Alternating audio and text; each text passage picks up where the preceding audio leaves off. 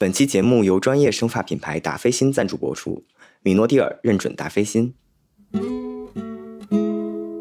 Hello，大家好。那我们最近和投资人 Josh 聊了不少变年轻啊、变美的话题。那今天赞助我们这期的节目的甲方爸爸，也是能让大家变美变帅的产品达霏欣。那我自己啊，虽然头发特别多，但是生完孩子产后每一次一洗头就大把大把的掉头发。另外，我工作起来其实很不喜欢头发挡在脸庞的感觉，所以我经常会扎马尾啊，或者是丸子头。那发际线往后移还是挺明显的。那所以这次达霏欣找我们合作的时候，我就在尝试之前也问了问我们团队小伙伴，还真有团队小伙伴们用过。那今天我就请用过的我们的小伙伴可特来给我们介绍一下。Hello，可特。Hello，你是用过米诺地尔的是吧？对我之前留长发，而且自来卷儿，然后发量就比较少。然后之前用了百分之二的米诺地尔，涂完之后会先掉一波头发，之后会长出新的绒毛，效果还不错。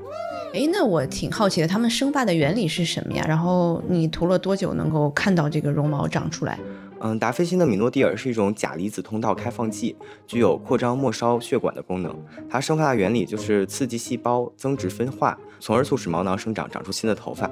我之前用的是百分之二的浓度，刺激比较小。他们还有百分之五浓度的，大概需要一个疗程，大概三个月吧。如果每天使用的话，就会长出新的绒毛来。那其实我知道形成脱发的原因还是挺不一样的，比如像是我是产后脱发呀，然后我不知道是不是所有的脱发都适合用这个米诺地尔。我之前研究了一下，达霏欣的米诺地尔对像你这样的产后脱发，还有像雄激素脱发，也就是抑制性脱发、家族遗传脱发，还有压力大、熬夜啊之类的引起的脱发都是有效的。好的，好的，谢谢可特的介绍了。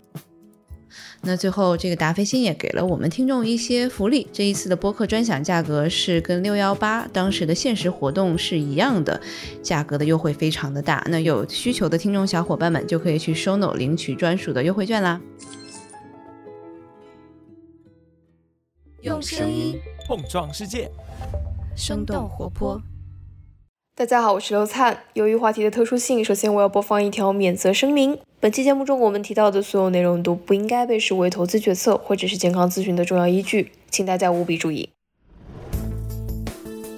那之所以有这条免责声明，是因为本期节目达燕和我是邀请了生老病死投资人 Josh 来聊一款可以说是在近几年除了新冠药物以外，对全球医药行业格局影响最大的产品——司美格鲁肽。Weight loss, weight loss. easy weight loss. Maybe called diet drug. 这款药身上有很多的标签，比如它是第一款被马斯克公开分享的减肥药，Elon Musk credits his weight loss. 它也是一款在今年被 FDA 列入紧缺药品名单的降糖药。Drug shortage list. 它是一款仅花半年就实现了销售额近百亿美元的神药，也有人戏称它是推动全球减肥药内卷的真正元凶。When I look around this room, I can't help but wonder is Ozempic right for me? 在今年九月即将更新的 Pfizer Express 第四季第一季节目，辉瑞研发团队的谢超将分享司美格鲁肽的最强竞争对手替尔博泰的背后故事。而本期科技早知道，我们想先从司美格鲁肽入手，探一探全球减肥药内卷的根本原因。而节目刚开始录制的时候，首先 Josh、Diane 和我就先花了一些时间来弄清楚 Wegovy、Ozempic、司美格鲁肽，还有其他等等 GLP-1 类药物的名字，它们之间的复杂关系。哎，这个 Vigovi 和 Ozempic 都还没有中文名是吧？应该我们统称司美格鲁肽就可以，Vigovi 是它的商品名。对，呃，我们药基本上主要是两个名字，一个是有效成分的名称，一个是它的商品名嘛，brand name 嘛。最早的前面那一波叫利拉鲁肽吧，也是诺赫诺德出的，它是在二零一零年就作为糖尿病药批了，英文名字叫 Saxenda 吧，应该是。到一四年的时候，减肥批的叫 Victoza，就是它等于一个产品两个名字。到后来，诺和诺德的第二个产品就是司美格鲁肽，然后一七年批糖尿病的这个用用途叫 Ozempic，到二一年的慢性的体重管理的这个用途，它叫 Wegovy 吧，这个名字是取的，这是什么拉丁文的名还是什么意思？然后诺和诺德现在已经把司美格鲁肽做成口服剂了，呃，然后是二零一九年治糖尿病，然后二零二一年治减肥是获获批的。我说的获批都是美国获批啊，其他国家这时间各有不同。后来李来新推出的那个叫批的治糖尿病，二三年批的减肥，英文名叫 Mounjaro 是吧？所以我觉得我们不用纠结于它继续的这个商品名了，这个都是可口可乐、百事可乐，对吧？你管它呢，都是可乐嘛，所以我们就管它的这个成分名，这是最核心的东西嘛。嗯就今天主要聊的就是这三个药嘛，利拉鲁肽、司美格鲁肽和替尔泊肽，对，好不容易理清楚了。但是这几款药其实都是 GLP-V 类的这个药物，对吧？GLP one，对它的药学作用机理基本上一样的，就是小的一些结构性改良嘛。他们发现这个效应是从二甲双胍就开始找到一些苗头了，不过二甲双胍的作用机制是过于复杂。哎，咱们其实最近这一次是不是还是因为我们的科早常驻嘉宾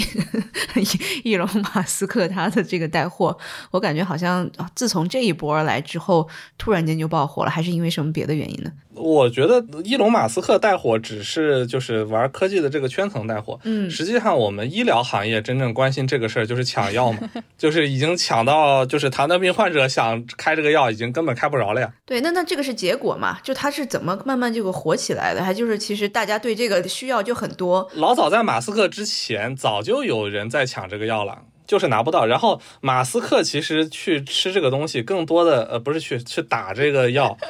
可能更多的就是因为他炫富嘛，就显示他自己能搞到这个产品嘛。我觉得是反过来的，其实他是后来才抢这个东西的。哎，他的营销活动要怎么去做推广呢？就是如果我得有医生给我开处方，我才能够使用这个药，那我如果不是糖尿病患者，我仅仅就是一个减重的人，我从如果不是马斯克这样的人带货，我到底从哪里知道说这个药其实就是我非糖尿病患者我也能用它？啊，你太低估胖子们的这个。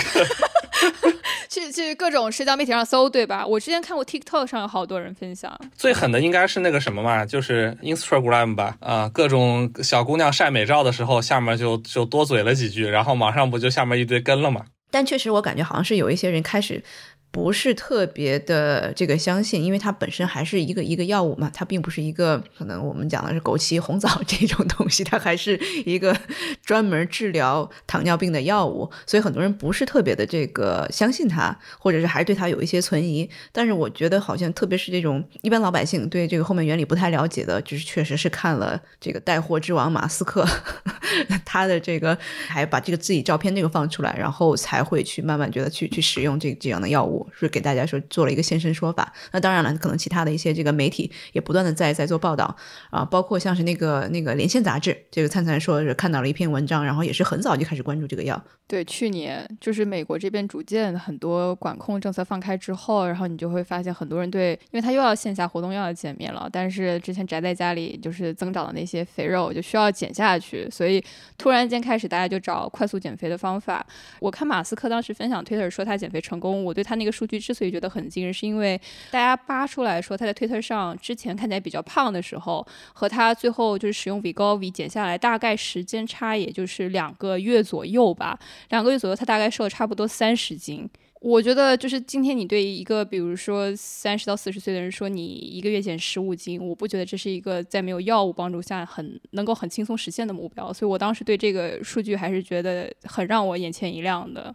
哎，所以你是怎么关注到的灿灿这个？因为我自己也是一个就是长期通过节食减肥，就是想要完成体重目标的人群，所以躺平减肥对我来说是 是一种高兴。但我周围有很多就是那种可能就是一米，比如六五、一米六七的女孩子，她可能会觉得我还是要从，就是我比如我已经九十斤了，我觉得九十斤还不满意，要继续减，要减到八十斤，一米七八十斤，我当时觉得这个有点过分了。但是你想这种小基数要往下减，你说完全完全靠不吃药的方法去做，其实是非常困难的。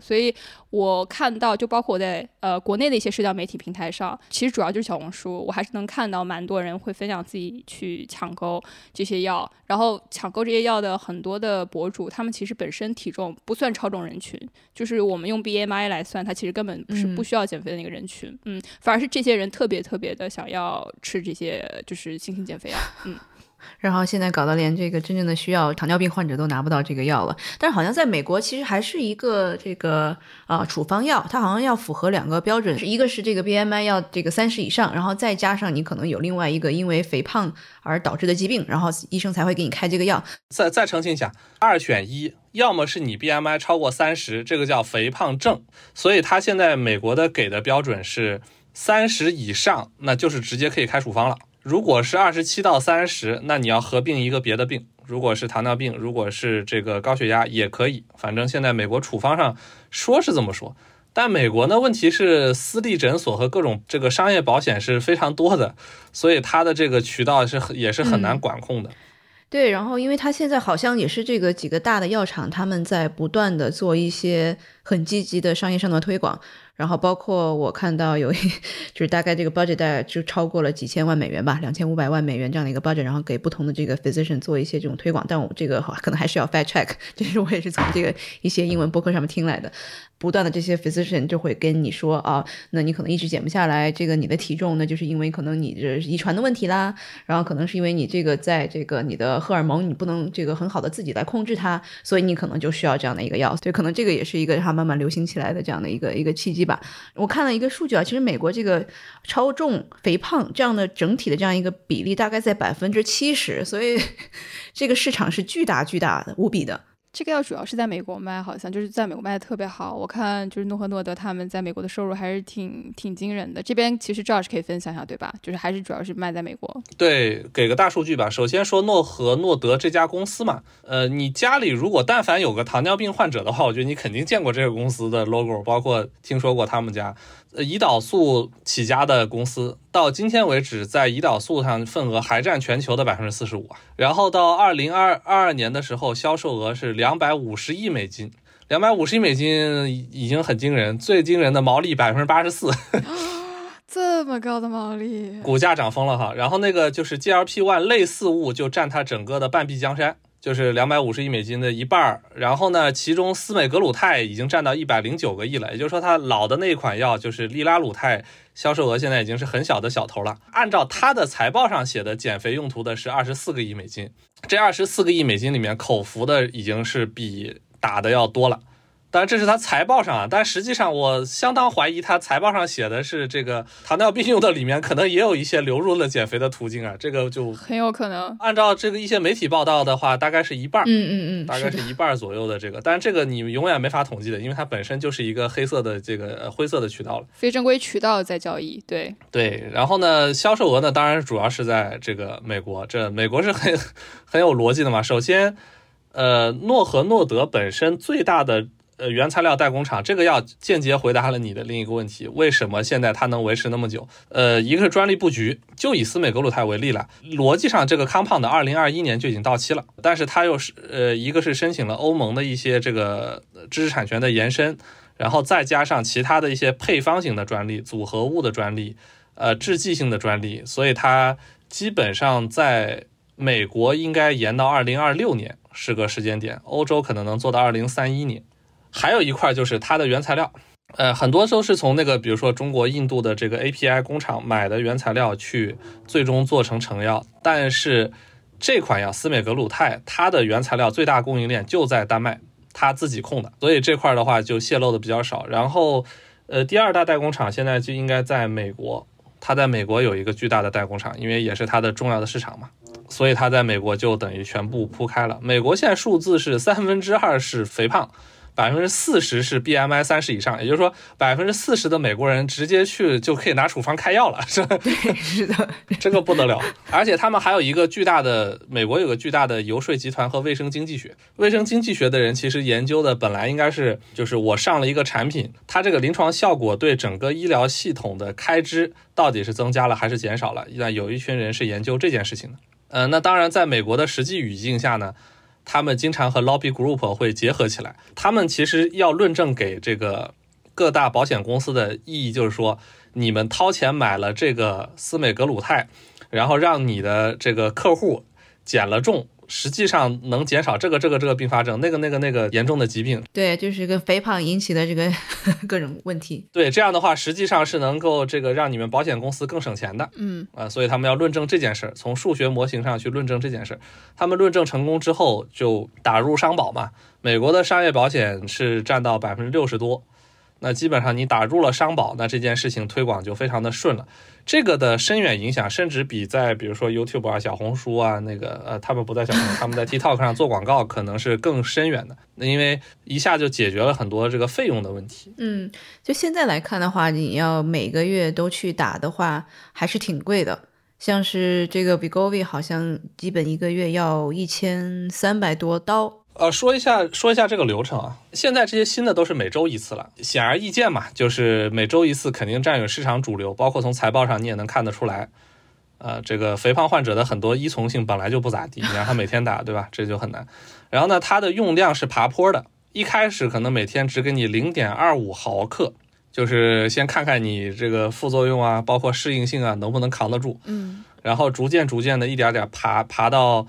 呃，如果你效果一直不明显的话，它最多能好像爬到二点四毫克每天。呃，反正折到每一天，你可以算就是二十七美金到三十二美金之间，这不便宜啊。说是二零一七年啊，这个东西已经上来，但其实，在 marketing 层面，在医疗领域可能已经在用了，但是真正推广出去，它还是在一个非常早期，而且真正糖尿病患者用得起这个药的都不多啊。对我有一个我一个问题，就是因为我看到有一些人他就是直接去买这个他们叫做 compound 的那个司美格鲁肽，然后大概每个月是两百到三百块钱这样子的一个一个费用，就很多稍微没有那么多钱去买 Wegovy 的人，他们就会去去买这个 compound。因为它不是还没有到它的这个这个专利的过期的时候，那现在这个康胖也是也是诺和诺德做的吗？还是还是什么样的？API 现在销售额大概就十点几个亿美金吧，合法的部分是十几个亿美金，那还有不合法的部分呢？就是不合法的部分，就是它本身它就自己做出来了，也不是给这几个大药企供药的。那这种的话，你是量就更大，这个无无从无从估计了。而且这部分的话，中国和印度都有很多。对，但我看到现在今天我在做 research 的时候，就发现很多美国人他其实是选择，就是他等不到 Wegovy 嘛，就是可能就是大家去买这种 generic 的这种就是仿药。啊，这个仿的这个司美格鲁肽，但它就是很便宜，然后有一些甚至是能在那种 medical spa，就叫什么医美的这种机构，它都可以买得到，所以就整个市场是非常非常混乱的。现在，所以这个也是也是真的药吗？这个不是你你说到具体问题，买到的这个这个药是真药假药，这个就凭良心了，知道吗？这个 因为它是没有监管，没有监管就是凭良心。但是生产工艺上来说，它制备有一定复杂度，然后提纯这边也有一定复杂度。然后想真正做好的话，这个小作坊还要稍微强一点，因为它不是简单的化学药。但这里面好玩的事情是什么？为什么现在会各地都开始疯疯狂的去建这个原料厂，而现在实际上还在缺货呢？就是因为诺和诺德自己扩产能不是特别积极，因为他知道专利快过期了，加上他投产那个周期和这个工厂的那个建设投入，他觉得自己现在大规模投产去和这些未来的仿药厂去拼产能和这个价格，他觉得没意思。呃，所以他反而自己这个扩产能不是特别积极，但其他仿药厂现在扩的巨积极。呃，然后现在有些不敢明着卖，就像你说，偷偷用一些地下市场在卖。然后一旦等专利期过了之后，他就开始凭着登上登上舞台。行，那这一次其实这个，因为这些最新型的这些减药原来都是这个糖尿病类的药物嘛，然后它的这个原理其实就是在。呃，模仿你的这个荷尔蒙，然后它能够控制，感觉到不是那么的饿。然后我不知道这个原理这块，我们能不能请这个赵师来帮我们分析一下？然后包括可能还有一些市场上面之前呢，我们看到了一些什么其他的一些减肥药，之前是 work 的，然后现在为什么好像好像淡出了这个大家的视野？为什么这个现在突然就火了起来了？对。我们今天只介绍符合科学的减肥药，讲故事的那些咱就先先丢一边哈，那是心理上的东西。呃，但凡符合科学减肥药，它最终要解决的目的非常简单，它甚至都不是个乘除法问题，就是个加减法问题。每天的能量摄入和每天的能量输出，只要你的输出大于摄入，你就在减肥。那减肥药的所有原理无非就是要么减少你的摄入，要么增大你的输出呗。那么第一种就是之前非常流行的肠胃脂肪阻断剂。那么这时候就有一种药叫奥利司他，这个药其实在前些年是非常的有名的，呃，九九年的时候就作为减肥药上市了。它的主要作用就是抑制胃脂肪酶和小肠腔内的胰脂肪酶功能，然后导致你摄入的脂肪主要就是甘油三酯，它就不去分解。那没有消化的甘油三酯，它不会被身体所吸收，它就直接排出去了，从而达到控制体重效果。然后之前我有无数的朋友就是问我说。奥司他韦能不能吃？能不能吃？我的回答说，注册证上反正批了是能用的，但是呢，我相信你只要用过之后，你就不想再用了。呃，第一个是它减少吸收率只有百分之三十，也就是你百分之七十还是吸收了。呃，它的效果本身就是有限的。其次就是你可以想象脂肪不消化，然后甘油三酯直接排泄出去是一种什么样的体验？反正就是排出来那个东西是完全没法看、没法闻的。呃，所以真正用过的人就主动的很多就就放弃了。到第二种就是交感神经的兴奋剂，呃，通过刺激交感神经的方式来抑制食欲。呃，卖的最多的是芬特明，然后安非他酮。这个呢，二零一二年这个有批过，算是四级管制药物，也就是也算精神类药物了。呃，那他们的这个原理呢，通过下丘脑的这个多巴胺和那个去甲肾上腺素水平，然后使人产生这个饱腹感。最早呢，其实这个目标是去治癫痫病的，嗯，然后阴差阳错，大家发现能抑制食欲，然后就拿来做减肥药，说是效果很好了，但它的问题就在于，第一，它是管控类药物，所以医院开这些药的时候都特别的谨慎小心。另外呢，就是它直接作用于交感神经系统的，导致稍一不小心，比如说用量这个太大了，多一点点，它就有可能造成严重的精神紊乱嘛，就有点有点因小失大了，没有必要减个肥，就是上 上抗癫痫、抗这种的药物，对吧？所以也没有推广开来嘛。再后面就是说到的初期的一些糖尿病药物，它的作用机理就是降低血糖和胰岛素的水平，然后来减少食欲。那卖的最多就二甲双胍，但它的问题就在于它的效果其实很微弱了。再后面就是我们说到的 GLP，一零年之后兴起的这一波 GLP 受体激动器，它的原理是模拟 GLP one 的这个作用，然后让你的这个身体起到抑制食欲和提高饱腹感的作用。增加胰岛素分泌，然后减少这个胰高血糖素，来减少你的食物吸收的效率。就它其实两个作用，一个是让你不想吃，然后一个是让你吃了之后的吸收减少。综合减少的方式是让你肠道蠕动减慢，呃，就是告诉你的身体你已经差不多吃够了，你就不要再去吃了。肠道一旦蠕动减慢之后，你吃什么东西都嫌得堵，就觉得消化不了，然后就主动的封嘴了。现在这三大应该是主流吧。其实还有一个一些小分支，它应该都称不上药物。比方说，我有一个朋友做的一个公司，他做了一款小果冻。这款小果冻的工作原理就是进入肠胃之后，呃，吸收水分和酒精，肠道内膨胀三到五倍，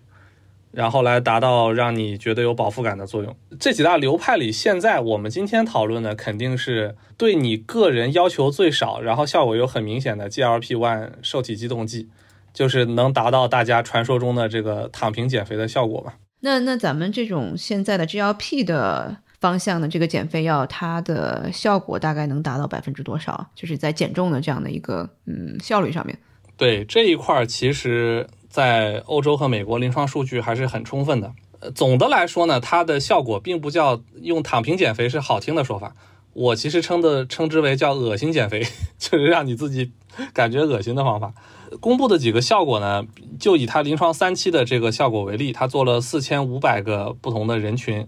呃，最多撑到六十八周，那就已经都超过一年了。第一类研究就是做了一千九百六十一例的呃肥胖人群，每周一次皮下注射司美格鲁肽二点四毫克，和安慰剂组对比，直接下降了十六点九，就一年体重下降十六点九，效果起码是很显著的吧。呃，另外呢，就是跟伴有二型糖尿病患者的肥胖者两个联合的，就是他既是肥胖，他又是二型糖尿病，那这些人六十八周是下降了百分之十点六。另外还有这个在进行辅助强化疗法，就是既打司美格鲁肽又做强化锻炼，那他们减轻了十七点六，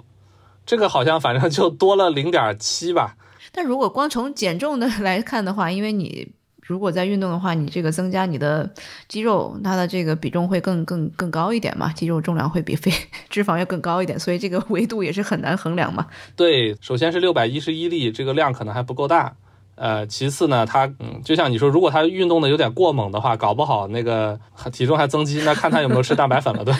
对，所以现在来看的话，应该是市面上最好的这种减肥药物了。呃，可以说是效果最明显，然后对患者的要求相对最低的。现在其实刚刚讲的已经有一部分是口服的，是吧？因为它是这个大分子，我不知道还是还是需要打这样的更加高效一点，还是怎么样？现在它的这个呃使用这个药物的方式是哪些？打现在是主流嘛？因为呃，但以后肯定会变成口服是主流。为什么现在打还是主流呢？就是因为大量的药是从糖尿病里面这个混过去的。嗯。糖尿病的这个药都是用来打的嘛？那就像他们也很习惯，就以前就打胰岛素嘛，现在换一个，呃，针头都长得一样，而且牌子都是诺和诺德。那这个在糖尿病领域做市场推广的时候，就大家比较能理解嘛。所以他们从糖尿病里面这个顺出去的药呢，当然就是继续打。那从未来的这个角度来讲，专门做减肥的肯定是口服占大头，而且在诺和诺德的财报上，在减肥领域已经超过注射了。嗯嗯，就他们现在的就是还是减肥领域的，还是主要在推这个口服药物。对目标或者未来肯定是，而且它的一部分是你说的这个进行了制剂的各种包装来减少它的药物损失，另外一个就是加量嘛，三到七毫克每天，呃，注射是每天零点二五毫克到二点二点五毫克，所以你要站在药厂的角度上来说，其实你还是想一份原材料卖的多点钱嘛，对吧？嗯，所以现在反正量没上来之前，他可能还是想多给你注射注射嘛。嗯，等未来产能爬坡爬上来之后，口服药可能会更多一些。现在来看的话，有没有一些明显的它的副作用？我我看了有一些大家在说，可能就是比较轻微的，就是像是拉肚子呀，然后有一些可能更加严重的，就可能甚至是个别案例吧，然后会引起你的一些这个胰腺癌啊等等。我不知道这个赵是看了多少这个副作用的这些 信息。对药还是那句话，如果是给患者用的，那其实就两害相权取其轻嘛。我把你这个病治了，有点副作用，你可能也就忍了，或者说去赌一把。但是如果你拿来做减肥药，呃，尤其是给一些这个实际上并不是真正真正特别严重肥胖人来用的话，那它又有副作用，这件事情的受众面就太广了，哪怕比例非常低，它也会变成一个大数字嘛。呃，所以现在的这个副作用只是就是前期临床实验给出的副作用，在未来大规模人群应用的时候，可能这些副作用一个会被强化，另外一个有一些百分比非常低的一些罕见的副作用也会浮出水面。那现在能看到的，第一就是百分之二十的患者就是会恶心，然后呕吐百分之六到百分之十二，呃，这也是为什么他用药的时候要做爬坡，就是你一开始不不敢给你太多，否则你吐的太狠了。那百分之十二到百分之十五会导致腹泻，那腹泻严重的可能会脱水，呃，尤其是这些减肥患者，他还经常在运动，运动其实每次运动完感觉自己体重变轻了，很多是因为脱水导致的，根本不是减肥的事儿，呃，然后再伴随吃这个药，那再腹泻一下，那确实还是有危险的，啊，便秘百分之五到百分之十，肠胃不适百分之十，那这些呢，我觉得都还是可以理解的，但是到后面一些什么。胃炎有百分之二的概率，百分之二不低了。然后心动过速百分之三，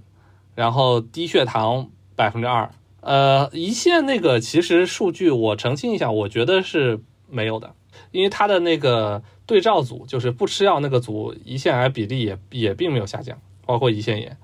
但是胆结石是很明确是翻倍了。那会不会有一些，比如说是因为它是控制你的这个荷尔蒙的这个分泌，还是在你的这个脑子里的，所以一部分的这个可能潜在的对脑神经啊这些影响，是不是也有可能？只不过现在还没有那么多的案例出来。就比如说像是这种成瘾性啊，这种依赖性啊，然后包括可能一些抑郁啊，会不会有这些方向的一个潜潜在的隐患？对，这就是我更担心的部分啊，因为前面那些呃副作用和后遗症是能。看得出来的，但现在是小规模人群，大规模之后，我认为还会有很多其他的副作用。我现在能想象出来的啊，第一个是最肉体部分的，它这个药一停药就反弹啊，然后反弹过程中会导致的各种这个附加的疾病会非常多。为什么呢？这个是有数据的嘛？这个就是在这个糖尿病患者里面都是有数据的，是吗？它现在没有公布数据，但我们从常识上就能确定，它肯定是会出问题的。因为人其实消耗能量最大的两头，一个是大脑运算，另外一个就是呃每天的这个肌肉的耗能。像施瓦辛格啊、勒布朗詹姆斯这些人，每天坐在那儿啥也不干，他的能量消耗都是我们的一倍、两倍、三倍。那所以他其实吃很多东西，他也未必能胖得起来。但是你回过头来，所有用我们说 GLP 一减肥药物的这些人，他之所以会这么选择，他就是想躺平，他就是不想练嘛。他的基础代谢并没有增加，但是呢，他上了这个药物之后呢，食欲下降，他吃的又少了。你吃的又少又不锻炼，其实你的人的肉体本身是变虚弱的，或者说变得就是基础代谢不增反降，所以你基础代谢率是下来了。那你一旦停药之后，你又恢复了之前的食量，但你基础代谢又更低了，所以你其实只会胖得更快。然后现在被欧盟已经发现一个更可怕的事情，就是精神领域的影响。呃，你吃甜食或者吃食物，它这个饱腹感，当然也明显的一从逻辑上会影响到多巴胺的分泌。多巴胺这件事情，它除了让你快乐之外，它也是提供了你整个人类的动力的源泉。你做所有事情，比如说今天你学习，今天你做节目，然后你挣了钱，把一把钱放在你手上，你之所以开心，不是那个钱的作用，是那个钱导致了你多巴胺分泌，然后让你开心。那你就把多巴胺这么就是简单粗暴的打掉。打掉之后，可以预见的就是肯定是对精神是造成影响的。欧盟已经大规模开始组织更多的临床试验，来确定这个药品的精神疾患的副作用和后遗症了。大概率从逻辑上是有的，那严重到什么程度，我们现在不得而知。呃，还有更隐藏在里头的副作用，这个呃，我拿个亲身的案例来说吧。呃，我一个长辈，然后他就说吃不下东西，胃堵得慌。一开始我只是简单的认为说，啊，可能是没有出去运动，对吧？关在家里，那导致可能消化不良，然后给开了点这个这个胃药嘛，然后没有任何用处嘛。那一旦这个解封了，然后赶紧就带着去医院，结果在十二指肠那个位置就发现了一个四厘米的大瘤子，呃，然后赶紧去做手术做掉。做完之后，医生非常的庆幸说，中心已经癌变了。但外面一圈还是良性的，就如果你再晚，比如说几个星期甚至一个多月，有可能这个瘤子就扩散出来了，呃，那就等于通过这个方式，就是给家里老人救了一命嘛。但是我转回头来，如果他，呃，他确实也是一个肥胖人啊，如果他在服用这个药物，那他说胃不舒服、堵得慌，或者说吃不下东西、难受，那我们认为是正常的，这不就是你要达成的目标吗？所以它可能会隐隐藏和遮盖很多肠道疾病，呃，胃部的疾病，然后导致拖延了这个救治的时间。那这个算不算副作用？我不知道，但我觉得这一个人长期吃饭堵得慌，应该也是有问题的。嗯，二级市场上大家预测这几家药企，包括可能美国的这个利来。然后他们在整个市场上面的未来的预期是非常非常大的一个市场的份额，大家觉得这个躺平的这个减肥的时代就就已经到来了。那可能未来不仅仅只是这刚刚讲我们是口服药，那可能就变成了我们这种在普通的这种药妆店里面买的，像是小小糖豆的这种维他命一样。就这种感觉了，那是不是可能在在这种商业上面，它会比如把它可能剂量做小一点，副作用又变得小一点，然后它的可能效果不是特别好，我不知道会不会往这个方向在发展。嗯，不一定是这样，就是您想象，就是说我只要把剂量做小，然后做成 OTC，然后大家就去就去用，但是你要明白，你把剂量做小，它效果也减小了呀。所以呢，几个方向上啊，它后面市场会演进。第一个。产品肯定会继续更新，呃，其实，在临床实验上，远远已经不止三款产品了。呃，相关的，当然从机理上、原理上是类似的，但是效果更好、多靶点同时作用的上临床的都有了。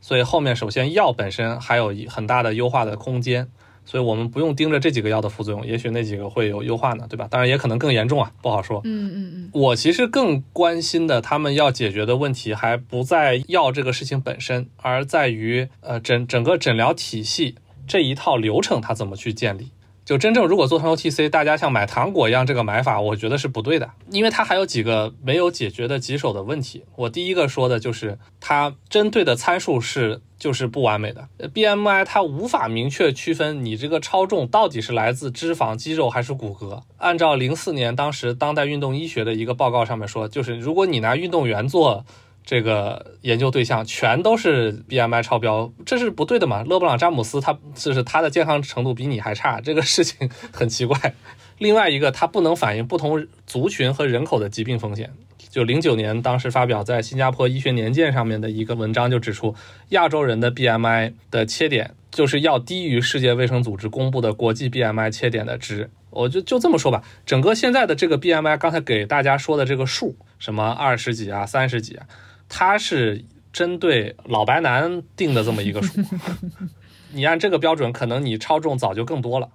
就是对亚洲人来说，可能要把这个数往下拉一点，就不能按照同一个标准要求。当年之所以这个 BMI 指数会大行其道，只是因为它简单。现在有了这么多先进的这个检测的能力，呃，当然最好的是用这种无创型的、反复的这种，就是可以使用的。那最简单，大家能联想到就是体脂秤啊这些东西。嗯，那甚至我们可以去检测它的一些呃血液指标。嗯，所以所以所以我我觉得研究药是一方面，从行业上来说，加强伴随诊断，然后加强这个参数和指征的更新，这件事情对减肥药的大普及才是真正可能更加让它走向普通老百姓的这么一个界限。走到这一步，我觉得才是靠谱的，而不是就现拿现在这几个东西马上做成 OTC，呃，来大规模推广，那一患一患无穷吧，我只能说。当然，还有一个就成本问题。呃，即便以现在它的售价，就算物料生产成本十分之一，我觉得还是贵了。对，就包括可能有一些人，他确实是可能有先天的一些疾病导致的肥胖。大部分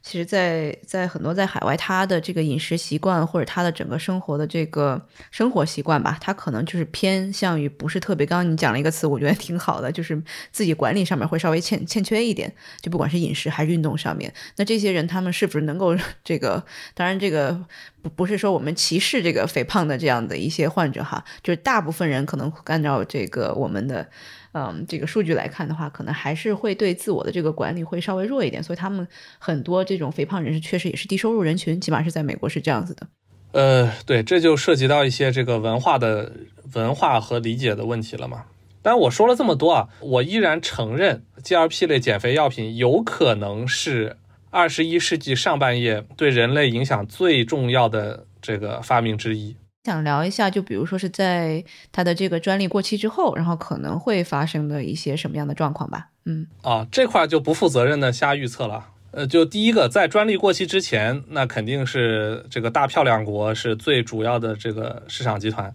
一旦专利过去之后，可以想象在短期内，东方大国会快速的跟进，疯狂的降低产品的成本，可能把现在的物料成本都降到以前的呃二分之一或三分之一。而且还有一个就是营销体系上，东方大国的内卷程度远远还是超过其他地区的。就所以在东方大国肯定是在就是就是二零二六年到二零三零年之间，它会有一个巨大的增量，这是可见的。那至于是否有投资价值，我打个大问号，因为几乎所有的成本全部花在做仿制和做营销上，大家都没有这个核心的技术的情况下，我也不知道这投谁不投谁的吧。呃，首先先确定一点，中国处方药不允许在公众媒体上做广告，能做广告的是 OTC，你你不会在电视上看到它的广告的。但又说回来，这是一个 social media 的时代，社交媒体的时代。我有个问题，新药的在国内的宣传，它应该要符合监管规定，对吧？这种处方类的药物，如果它要在社交媒体上，如果以医药企业的形式进进进行宣传，监管会同意吗？它不叫这个名字嘛？它换个名字嘛，完全不是一种玩法了。呃，然后呃，剩下的世界剩下的地区，我其实反而思路比较反过来。我觉得非洲可能比欧洲爆发还要快。你如果了解非洲的话，你就知道他们的饮食习惯是一塌糊涂的。另外，他们贫富分化极大，虽然很多人还会饿死，就是完全吃不上饭，但是吃上饭的这些人永远就吃着肥肥，就是全是肥头大耳的。这是一部分。我我其实觉得他们其实是刚需了，他们还真是刚需。还有一部分可能大家关注的很少的，就是太平洋岛民，很多那种岛上它淡水资源很有限，所以他们经常的水源的补充是种那个甘蔗。然后就喝那个甘蔗的汁儿，帮他们糖尿病也治了。嗯，对，所以对这些人来说，可能这是一个很刚需的市场。那欧洲呢，我倒反而觉得他一些这个生活习惯保持的比较好的地区，可能还能维持他自己的这个方式，像西班牙、意大利啊，我觉得不一定会对不不一定会爆卖吧。嗯，感觉它可能还是最大的市场还是在美国，因为美国实在是肥胖的人数是全球第一嘛，这实在是太多了。可能在中国，可能只会是有一小部分人，就我们最早开始说的，可能有一些。已经很瘦很美了的这些小姐姐，因为可能心理或者是这种文化背景的一些原因、审美的趋势，然后想要变得更瘦，那可能有的人会去选择去服用。但其实像欧美市场，其实现在还是蛮就不管它是不是政治正确啊，就反正大家现在对自己的这种就是 body shame 啊，大家就是觉得是很可耻的。然后我们就要追求这个，你只要自己觉得开心就好了，你不用太这个在意自己是是肥胖与否。其实这个已经到了另外一个极端的一个 一个情况了。比那个电影说的就是接受自己嘛？对啊，对啊，我所以我说在欧洲市场可能未必会那么好，因为他们已经理性回归了，连模特都对大码模特啊，嗯，强强制要求体重不许低于多少，对吧？希望你是健康的身材，嗯，对，所以我的结论就是这个产品对于医学上是一个很伟大的产品，就是真正体重严重超标，然后他真的就是需要拿这个来减重的话。呃，这个是善莫大焉的一个好事情，而且这个产品确实是划时代的，我我非常认可。但是大规模推广到正常普通人群，然后用于呃打引号的减肥，甚至他可以根本不肥，他只是主观认为自己肥，其实是危害性会更大一些。在这个阶段嘛，就像我说，几个体系还没有建立起来之前，它危害性是大于好处的。当然，它可能能解救一群极端的人，什么就是那些催吐的人，啊，就是厌食。吃了拿筷子捅嗓子，虽然危害也有吧，但总比那个危害小一点。嗯，但是你不管是什么样的东西，它最后都会有一些它可能跟心理的你的状态是相关的。因为包括我之前可能稍微了解过医美的这个情况，很多人他去做医美，他其实是在心理上面是有很多问题的。对，都是这个哭着进这个医生的这个咨询室里，其实是各种因为家庭原因、自信心的原因。其实现在蛮多我在小红书上看到的帖子，都是因为自己从小就肥胖，很自卑。然后怎么也减不下去，所以才会通过想要吃这样的药，因为他觉得这是最后一根稻草，啊，就没有别的办法能让他提供这个自己的这个增强自己的自信心。对，然后我就分享一下我自己的一个不能称上减肥经历，我我好像从大学毕业到现在也就重了五公斤吧。我给自己的一个方式就叫把嘴养刁，哪怕它是糕点，哪怕它是榴莲酥，就是你要能判断什么是好的榴莲酥，什么是不好的榴莲酥。不然你去吃一个水果，你要知道哪个是好吃的，包括菜，就它做的是好还是差，它的这个调味。然后养刁之后呢，你平常吃东西的时候，你不吃它不是因为它不健康，而是单纯的因为这东西不好吃啊，就是你不爱吃这个东西啊，你基本上就是吃到，反正就勉强不饿就 OK 了，你根本没有那些想想暴食啊，再多吃两口的这个动机。那我也分享一下吧，反正这个生完娃之后，我瘦了六十斤。自从一年一年多的时间吧，然后很多人见我，你是不是以为我吃了 Wegovy 或者其他的这些药？对，没有，嗯，可能还是输出比较多吧，因为一直在母乳，觉得我整天很饿，就从来没有控制过饮食，就包括我可能上班骑，就我就不会去坐这个滴滴或者其他的这个交通工具了，我就是直接骑车上班了。然后 人民拿着这个苹果手表，然后每个月他的这个运动量得达标，我才才才行。就基本上就是好习惯的养成吧。我也分享一个，就是减肥不成功的这个原因是什么？我自我分析了一下，就太缺觉。我发现人缺觉的时候，想吃点东西，你就觉得我已经这么困了，我是不是要吃点东西？对，所以我觉得就是这种补偿性的这种进食是有的。但是睡够之后，我反而反而发现我不会特别特别饿，所以我就觉得补觉这个事儿特别重要。还有就是多喝水，我发现确实多喝水对保持，嗯，就是能够很快的降低我我的饥饿感。在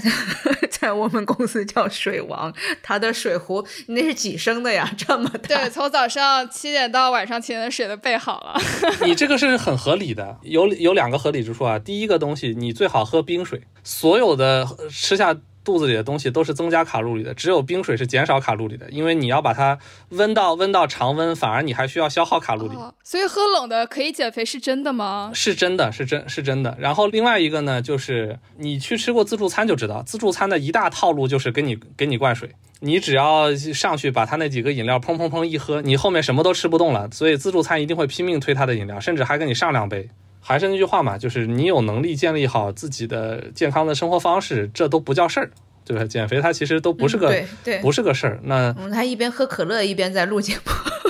哎呦，那天邀约 Josh 的时候，他就在吃烧烤。他说我在吃烧烤，你发一个减肥药的提纲给我，这是做甚？就什么都太健康了，你人人生也没有就少了很多意思，少了很多乐趣。所以所以还是那句话嘛，我要满足我的肉体。我觉得本来对我们来说是个很常识性的东西，就总有人认为我的意志能战胜我的我的身体。不要不要高估意志力。对，不要高估意志力，人是战胜不了自己的。最后我就用那个《道德经》里那句话嘛：“天下皆知美之为美，斯恶已；皆知善之为善，斯不善已。”好的，那今天的节目就到这里了。再次感谢专业生发品牌达霏欣对我们这一期节目的赞助。那跟我们今天节目里聊的斯美格鲁肽不一样，达霏欣是可以直接购买的，而且最快一个疗程就可能见效。那在这里最后祝愿大家能既健康又瘦，而且发量多多。好的，那我们下期再见。这期 What's Next 科技早知道就到这里了。听完之后，如果你有任何的想法，欢迎在评论区里面给我们留言，我们每一条都会认真的看。如果你喜欢我们的节目，请记得给我们五星或者好评，分享给更多的朋友，也会对我们非常有帮助。你也可以单独写邮件给我，邮箱地址是听 t i n g at 声点 fm，我都会一一回复。那同时，公众号和微博也可以搜索“生动活泼”，声是声音的声。节目相关的更多信息会在公众号里出现，微博和公众号都会有不定期的福利给到大家。如果你想要跟我们更加紧密的讨论和分享，或者是想要认识和你一样有求知欲的新朋友，可以加入我们的微信群。进入听众群的方法是在公众号文章中扫码添加，或者是公众号后台回复“科技早知道”即可获取邀请码。期待你的加入，我们下期见。